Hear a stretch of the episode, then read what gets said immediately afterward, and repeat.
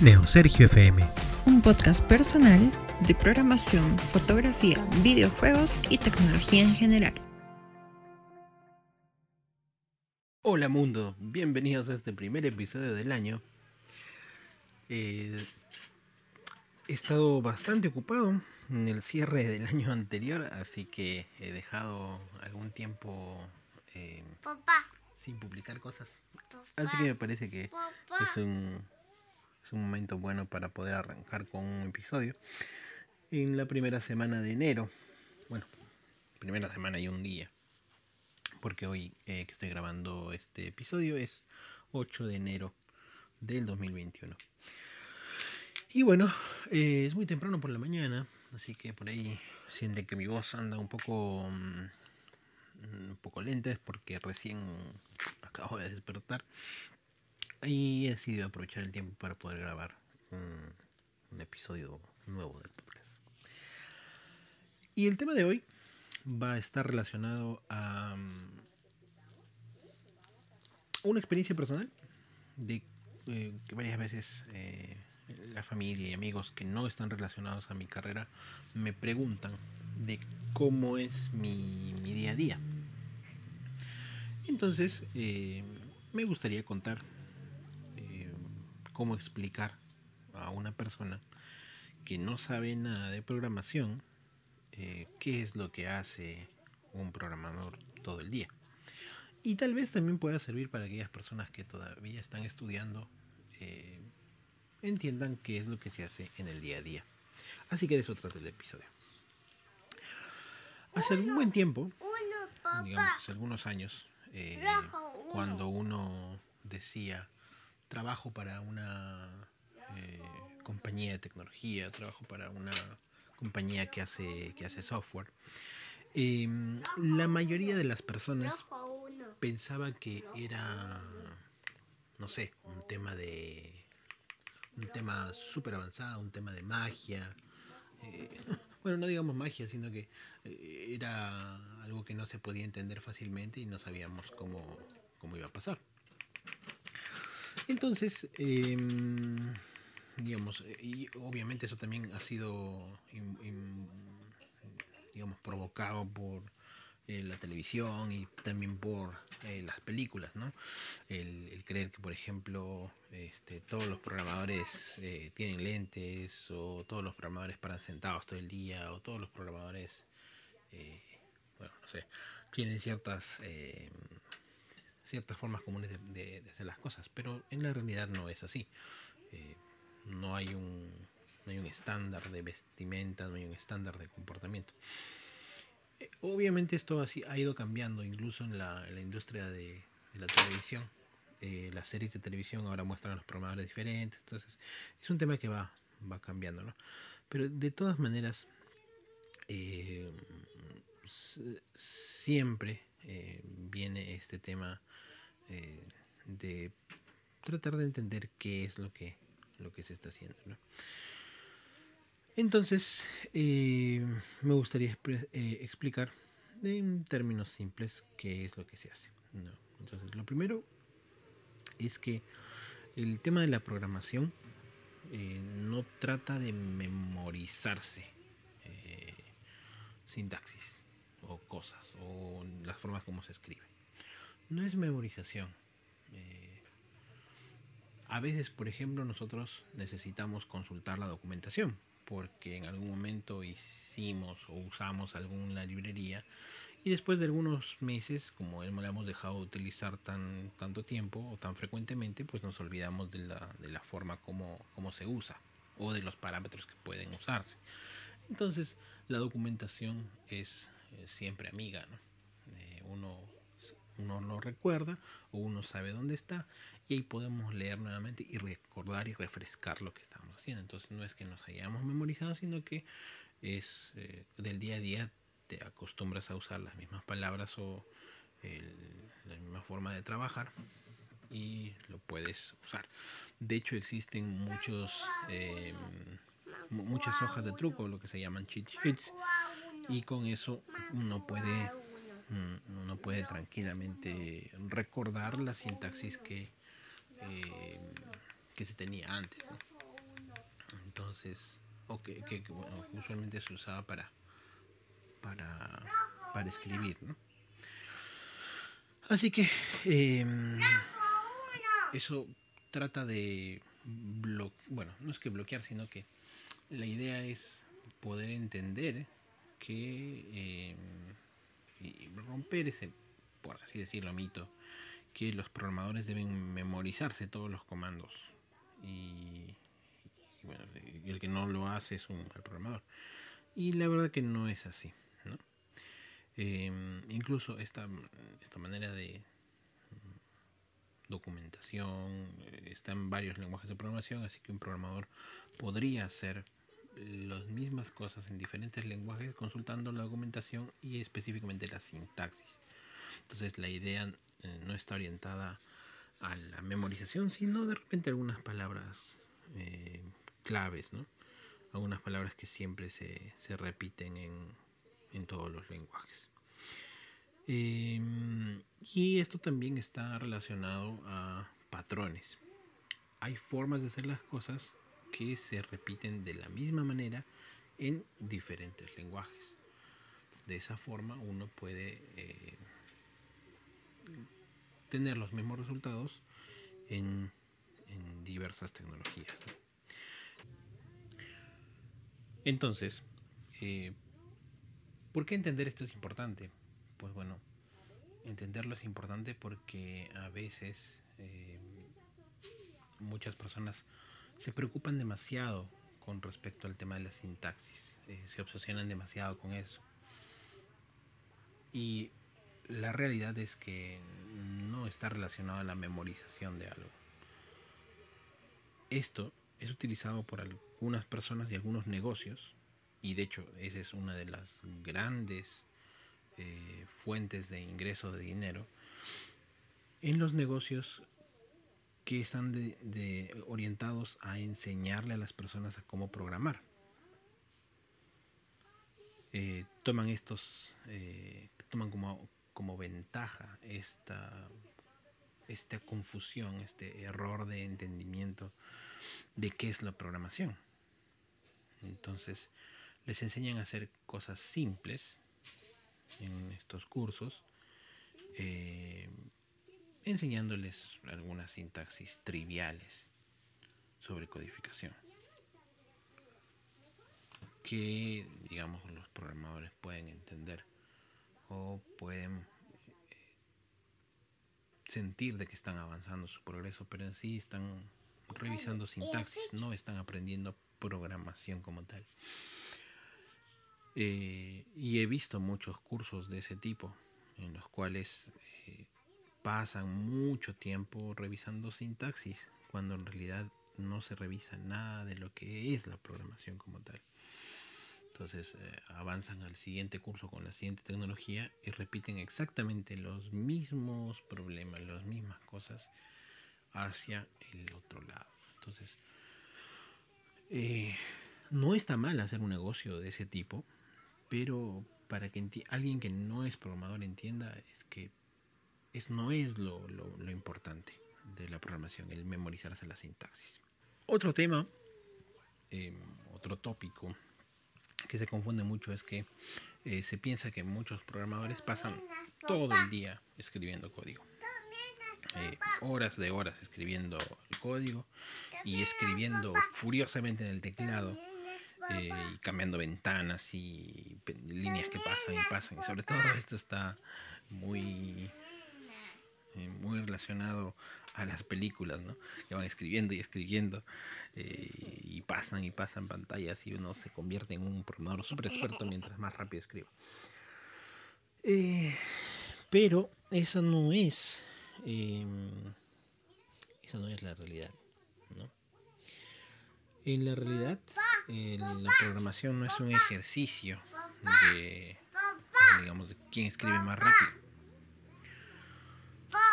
Sino hay otras actividades que uno tiene que realizar cuando uno está, cuando uno se dedica a esto en el día a día.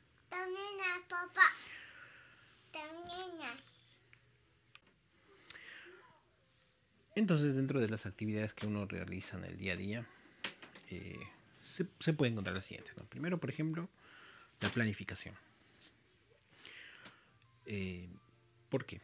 Porque muchas de las ideas que uno tiene que desarrollar o los problemas que tiene que resolver eh, tienen que pasar por un proceso de pensar qué es lo que se va a hacer. No es simplemente te sientas y empiezas a escribir como loco. No, tienes que pensar antes. Y esa planificación considera muchas cosas, desde revisar la documentación relacionada al negocio, o sea, qué es lo que quiere el negocio, el producto, cuál está, a dónde está orientado, revisar diseños, eh, revisar la lógica del funcionamiento, a veces incluso revisar bosquejos, para, en caso sobre todo si es que uno está haciendo un proyecto visual, hay que revisar las interfaces que funcionen bien. Y todo este proceso de entender qué es lo que se tiene que hacer es parte de una planificación. A veces hay reuniones que pueden involucrar una, eh, una persona adicional o todo un equipo para resolver algún problema particular. Entonces, ese es un tema súper importante en el día a día. Ahora, el tema específico de la programación, incluso en ese tema específico, no es todo el tiempo escribir, porque a veces uno ya tiene la idea, ya tiene el plan que va a desarrollar, y cuando uno lo escribe, y para ejecutarlo, hay un tiempo de compilación, un tiempo de interpretación. Entonces, lo que uno escriba no, rápidamente no se convierte en resultado, sino que hay un proceso que tiene que pasar para ver cuáles son los cambios que ha producido o cuáles son los resultados que ha, que ha entregado. Y eh, uno de repente no encuentra los resultados a la primera, sino que hay que cambiar. Entonces va cambiando eh, el código, va adaptándolo, va modificándolo y va probando. Entonces eso es eh, más o menos el, el ciclo, ¿no? cambiar, probar, cambiar, probar. Y uno va empezando a construir la solución. Entonces no es que todo el tiempo pase escribiendo. También hay un tiempo en el que va pasando eh, mostrando el resultado y ajustando las cosas. Otra parte importante del día a día es la parte de pruebas, la parte del testing. Es donde uno ya, eh, una vez que tiene ya todo el resultado, va probando ya integrando los cambios. Eh, por lo general esto pasa en, la mayoría de proyectos. Hay que integrar lo que uno desarrolla con el resto del proyecto. Y pues bueno, para probar hay diversas técnicas. Uno puede haber pensado en hacer la, prueba de manera automatizada. Entonces tiene algunas pruebas ya escritas, este, sobre todo las pruebas unitarias que ya de repente están escritas y uno simplemente tiene que revisar que las pruebas eh, pasen correctamente y que no haya errores. Y eh, eh, obviamente esto también puede estar relacionado a desplegarlo en algún lado, ¿no? algún entorno de pruebas. Entonces ese despliegue también es un tiempo que se pasa haciendo eso. Y en el caso, por ejemplo, de las interfaces de usuario también hay que probar. Hay que ver cuál es el resultado y uno mismo empezar a probar eh, cuál ha sido el resultado en la, propia interfaz. Entonces hay un tiempo que se pasa ajustando, recompilando e incluso a veces cambiando los planes iniciales cuando de repente el plan tiene alguna limitación técnica en la cual no se pueda cumplir. Entonces, em, digamos, es demasiado simple de, repente eh, decir que los programadores no todo el tiempo escriben código, pero hay que ser bastante realistas en ese punto. Eh, la mayoría de programadores profesionales eh, invierten mucho tiempo en actividades que dan soporte a la codificación, como ya les he mencionado. Entonces, em, si es que uno ve realmente cuál es la manera como un programador pasa, a veces se pasa el, mucho del tiempo mirando una pantalla. Y no es que eh, no escriba nada, sino que está mirando y analizando y pensando cómo sería la mejor forma o la forma eh, adecuada de tener un resultado. En lugar de estar tipeando furiosamente como lo hacen las películas. Otro, otro problema, no problema, digamos, otro mito en el día a día es que uno cree que todo está relacionado a la matemática en la programación. Eh, digamos que uno tiene que ser súper sobresaliente en matemática, incluso en cálculo o en, álgebra o en, digamos, eh, matemática avanzada. Y esto obviamente tiene, eh, eso nace de la relación en que, bueno, como codificación necesita lógica y la lógica, pues bueno, necesita matemática. Entonces, eh, sobre todo cuando es matemática discreta, ¿no? Entonces, eh, por ejemplo, álgebra booleana y ese tipo de cosas. Entonces, por eso es que uno usualmente podría dejar a entender a una persona que no está relacionada a la programación que de repente necesita todo el tiempo hablar de matemática. Y en sí la lógica de lo que trata es de descomponer un problema, un proceso complejo en pasos simples que puedan ser resueltos, eh, digamos, por cualquier persona. Eh, incluso uno puede pensar a la computadora como una, eh, como una persona tonta.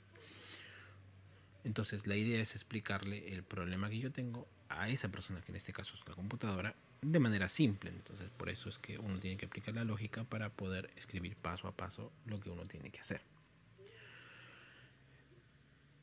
Eh, entonces, si actualmente uno se dedica a, sobre todo a la programación en, negocios, eh, o digamos, en, comercial, eh, básicamente en el día a día no se necesita eh, matemática.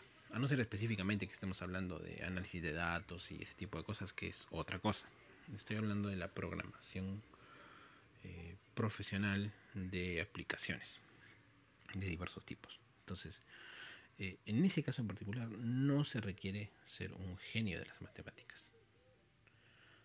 si bien es cierto, hay temas como criptografía, machine learning, inteligencia artificial, eh, y depende mucho específicamente del nicho que es lo que se tiene que hacer. Entonces no todos tienen que tener esa, eh, eh, esa forma de trabajar.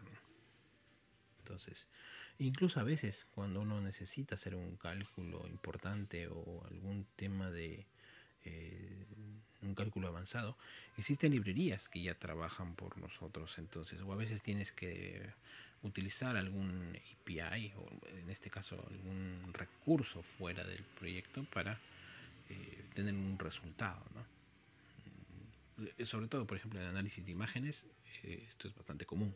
Uno agarra la imagen y utiliza una librería o un, digamos, un recurso externo para interpretar una imagen, por ejemplo, y de qué trata la imagen. Entonces, em, específicamente es eso. No necesitas ser un experto en matemática para trabajar en programación. Entonces, eh, eso es bueno entenderlo, ¿no? Eh, no necesitas estar escribiendo, por ejemplo, como en la película Beautiful Mind, que vas escribiendo tus cálculos en la, en la ventana. Eh, no, no es de ese tipo. Y bueno. Otra cosa es el tema de que algunos entienden que eh, muchas personas de repente no, no se interesaron por, programación, por la programación porque de repente es o lo consideran aburrido, ¿no? Pasar mucho tiempo eh, pegado a la computadora para hacer alguna aplicación. Y en este caso es importante entender de que realmente no es aburrido porque todo el tiempo, o sea, uno puede entenderlo así, ¿no? Los programadores son personas a las que se les paga por resolver problemas. Y para resolver problemas uno tiene que aprender y tiene que descubrir. Entonces te están pagando porque aprendas y descubras cómo resolver cosas. Y eso es interesante, es súper interesante. Y en mi caso particular es, eh, digamos, trabajo programando todo el día y lo hago contento porque aprendo, me siento bien aprendiendo y resolviendo problemas.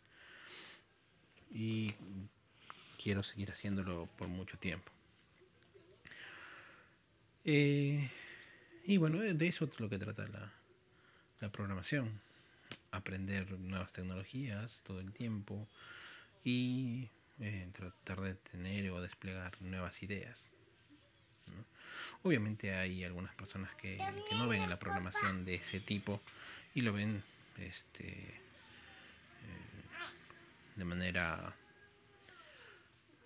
digamos, un poco más eh, clásica, como una, como una forma eh, rutinaria de trabajo, de programar algunas cosas. Y pues bueno, ahí depende mucho de, qué es lo que tenga uno como objetivo, ¿no? Pero aburrido no lo es. Eh, hay muchas cosas que uno puede encontrar en el día a día. Y eh, digamos, si es que a una persona le gusta la tecnología, pues va a sentir en la programación un lugar fantástico donde poder desarrollarse incluso profesionalmente. ¿no? Eh, no es una sociedad secreta de los programadores, de hecho cada vez hay más y más gente que programa y la comunidad que está creciendo alrededor de esto siempre es una comunidad que constantemente está eh, involucrándose con actividades nuevas, desarrollando cosas interesantes y haciendo actividades muy interesantes. Es una actividad definitivamente que está orientada a, tener ganancias económicas, eh, ya sea si es que uno trabaja por una consultora o uno desarrolla su propio producto, eh, uno busca siempre la manera de tener algún beneficio económico. Y digamos eh, si tú, por ejemplo, ahora que estás, y esto me refiero a los que están estudiando y, o que, están, que se quieren animar a entrar a la parte de la programación, eh, la verdad que te puede gustar mucho aprender a, programar. Empieza haciendo un proyecto eh, como un hobby. Alguna idea que se te ocurrió, algo pequeño, y arranca de ahí. Y te vas a dar cuenta que eh, la mejor manera de aprender a programar es eh, empezando a usar la tecnología para resolver algún, algún problema simple. Eso es todo lo que les puedo decir. Espero que eh, a, alguno le haya servido. Si has llegado hasta acá, te agradezco que dejes eh, comentarios en mis redes sociales. Y gracias por su tiempo. Nos escuchamos en el siguiente episodio. Happy Coding.